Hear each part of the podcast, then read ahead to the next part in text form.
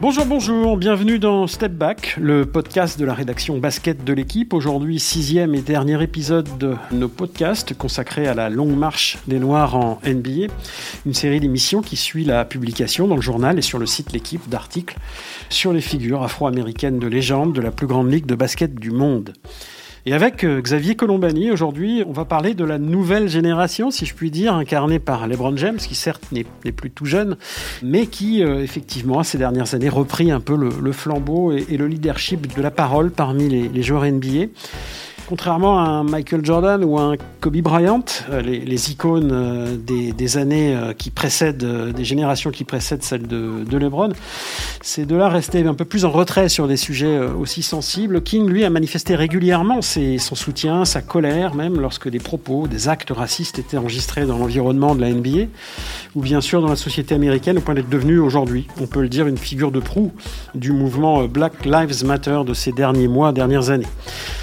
Alors on va parler de tout ça avec Xavier. Début du game. Xavier, LeBron James a mis du, temps finalement à apparaître comme ce, comme leader, à fendre l'armure d'une certaine manière. Est-ce que ça s'explique pourquoi tout d'un coup il s'est découvert cette vocation, ce destin, un petit peu de, leader à la fois évidemment sur le, sur le terrain, mais, mais surtout en dehors? Lebron a, toujours été d'une grande précocité, euh, ça on le sait en termes euh, basket-au-basket, euh, d'une certaine manière, où déjà lycéen, il était, et, mineur, mineur même au sens européen du terme, avant 18 ans, il était célébré, annoncé, mais il lui fallait, comment dire, apprendre de la vie. Il fallait qu'il expérimente certaines situations pour développer réellement une conscience et une capacité à prendre la parole pour les autres notamment pour sa communauté ou pour son pays de, façon euh, plus large. On sait que assez jeune, assez tôt dans sa carrière, il commence sa carrière en, 2003 et en 2007, il se retrouve avec un, de ses coéquipiers, quelqu'un qui, qui avait déjà euh, pas mal d'années dans la ligue, euh, qui avait pas grand-chose à perdre, d'autant que c'était pas un joueur de, de, grand renom, il s'appelait Iron Newell.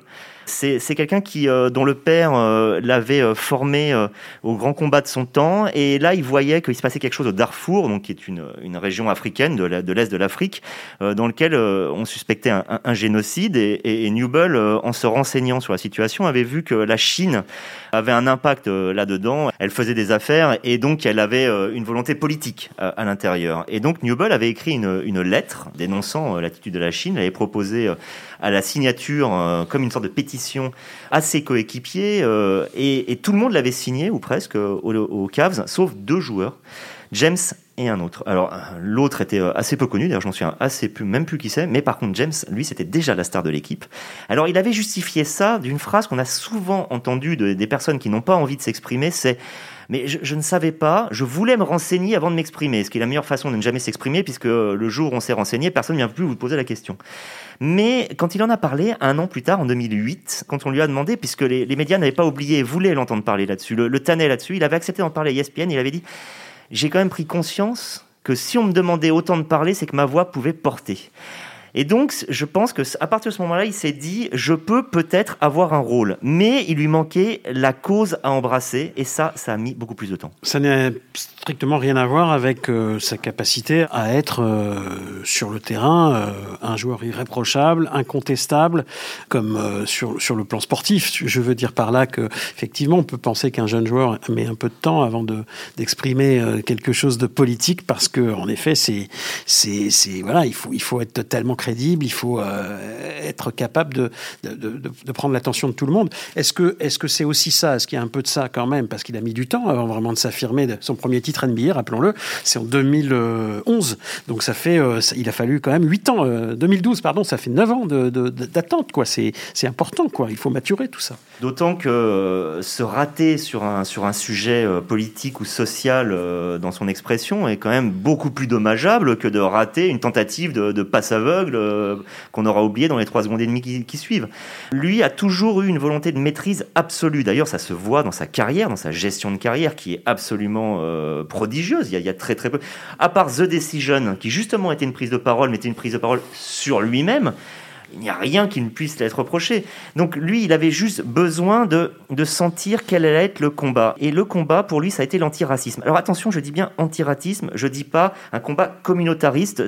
Il a toujours dit que vous soyez noir, que vous soyez euh, latino, que vous soyez euh, d'origine asiatique, vous n'avez pas à subir de discrimination c'est très important de toujours rajouter la, composante latino, la composante étrangère, si jamais c'était des personnes issues d'autres pays.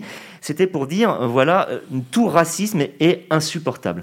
Il faut, savoir qu'il euh, aurait pu épouser la, cause des Noirs, donc qui sont dans des conditions souvent socio-économiques beaucoup plus difficiles que les Blancs aux États-Unis puisque lui-même a eu une enfance assez difficile. Il a grandi avec une mère célibataire, il a erré un petit peu dans, Akron, passant d'un logement à un autre au, gré de, des, changements d'amour de, sa mère. Il ne s'est fixé dans un appartement qu'à 11 ans. Il a, dit lui-même, j'ai connu la, drogue, j'ai connu les mœurs, mais il n'en a jamais fait une histoire de communauté. Et c'est seulement quand le mouvement Black Lives Matter a finalement surgi, alors en 2013 pour la première, mais vraiment en 2014, que là, il a commencé à pouvoir embrasser une cause.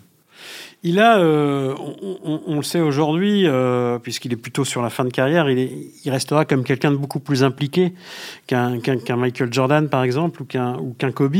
Est-ce qu'on peut s'expliquer tout ça euh, on, évoque souvent le fait que les années 80 et 90, où évoluait, dans lesquelles évoluait Michael Jordan, 90 et début des années 2000, qui, qui, les années brillantes. Est-ce qu'on peut, on peut dire aujourd'hui que l'époque a changé, que évidemment les, les années bling bling, les les, années un peu plus superficielles dans lesquelles ont évolué euh, peut-être, en tout cas Jordan, peut-être un peu moins brillante, mais, mais Jordan à coup sûr.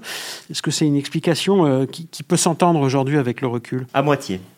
À moitié seulement, parce que euh, déjà Michael Jordan a été beaucoup vilipendé pour son, silence. Malgré tout, dès 96, il s'implique dans des, dans, dans des campagnes pour des candidats démocrates. Alors ça peut être au sénatorial en Caroline du Nord, ça peut être après en enregistrant par exemple une vidéo en faveur de Bill Bradley, euh, candidat démocrate à la présidentielle en 2000. Bill Bradley qui est un ancien joueur d'Enix, un ancien champion NBA, donc c'est vrai que ça, ça lui parlait.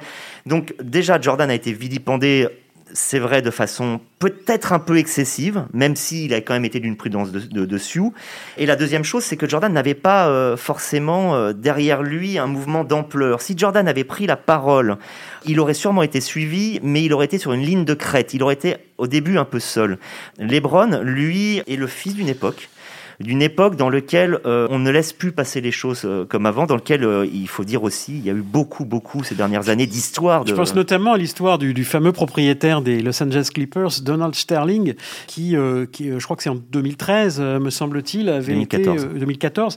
On se souvient de cette fameuse affaire qui correspondait d'ailleurs au début du, du, mandat du nouveau. Rappelons ce qui se passe très simplement. TMZ, donc un site un peu gossip, publie un enregistrement d'une conversation qu'il a avec une de ses maîtresses, dans lequel il lui reproche euh, de se faire prendre en photo avec des noirs, tu comprends, tu quand même pas aller avec ces, gens-là. Et encore, quand je dis ces gens-là, je me souviens pas exactement les termes, mais c'est beaucoup plus odieux.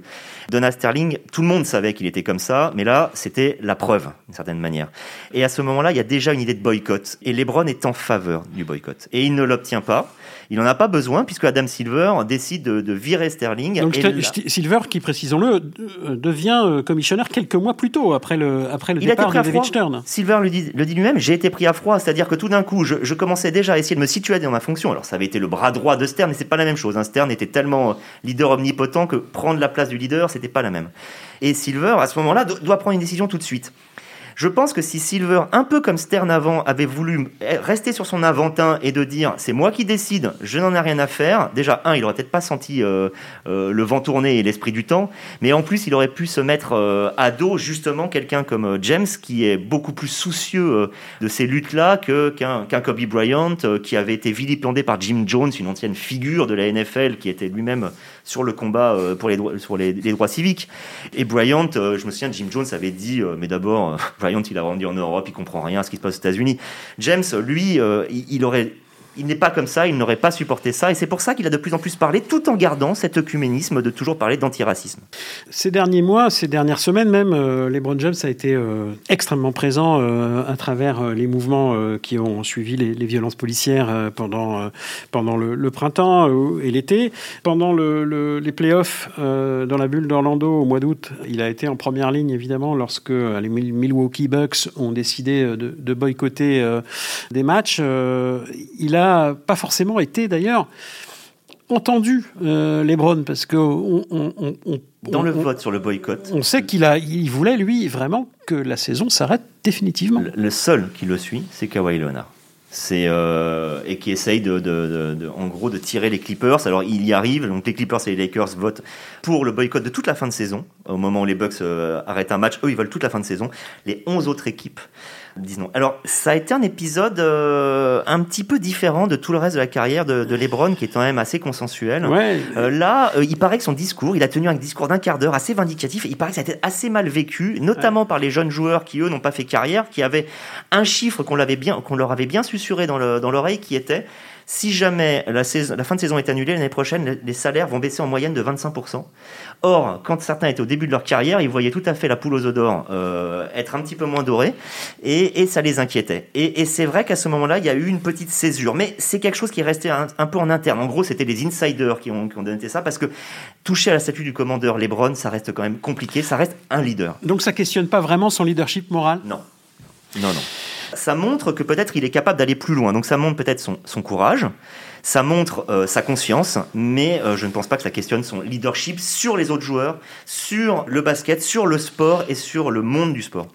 Depuis dix ans, euh, il a vraiment pris beaucoup de, place dans le sport américain, même au-delà du basket et de la NBA, dans le sport américain sur, le, le- le leadership sur ces questions-là. Est-ce que, comment tu situerais, toi, euh, ce qui représente aujourd'hui euh, sa place dans le sport, dans l'histoire du sport américain? On a, on a évoqué euh, toute cette semaine toutes les grandes figures de l'engagement, notamment des Noirs dans la société américaine, des joueurs noirs, des, grands joueurs de, NBA.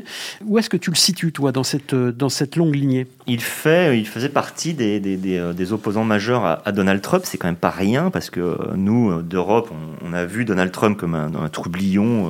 Voilà, c'est quand même le président de la première puissance mondiale et, euh, et LeBron James n'a pas hésité à lutter un petit peu par les mots avec Donald Trump. Donc ce n'est pas rien. Après, il reste malgré tout une figure sportive, ce n'est pas non plus une figure intellectuelle, c'est quelqu'un qui jusqu'à maintenant dans sa lutte le faisait essentiellement par les réseaux sociaux, donc c'est pas non plus quelqu'un qui euh, dirigeait un parti politique ou qui euh, euh, lançait des associations d'aide aux personnes en handicap, même si, même si il a lancé cette année More Than Vote, qui en gros devait faire que les, les Afro-Américains, les Noirs, devaient plus voter, donc on comprend bien plutôt voter pour Joe Biden, mais qui a été la première action véritablement concrète au-delà des dons financiers, au-delà des prises de parole sur les réseaux sociaux, ce qui montre que peut-être LeBron demain va prendre une place encore plus importante dans les débats politiques et sociaux.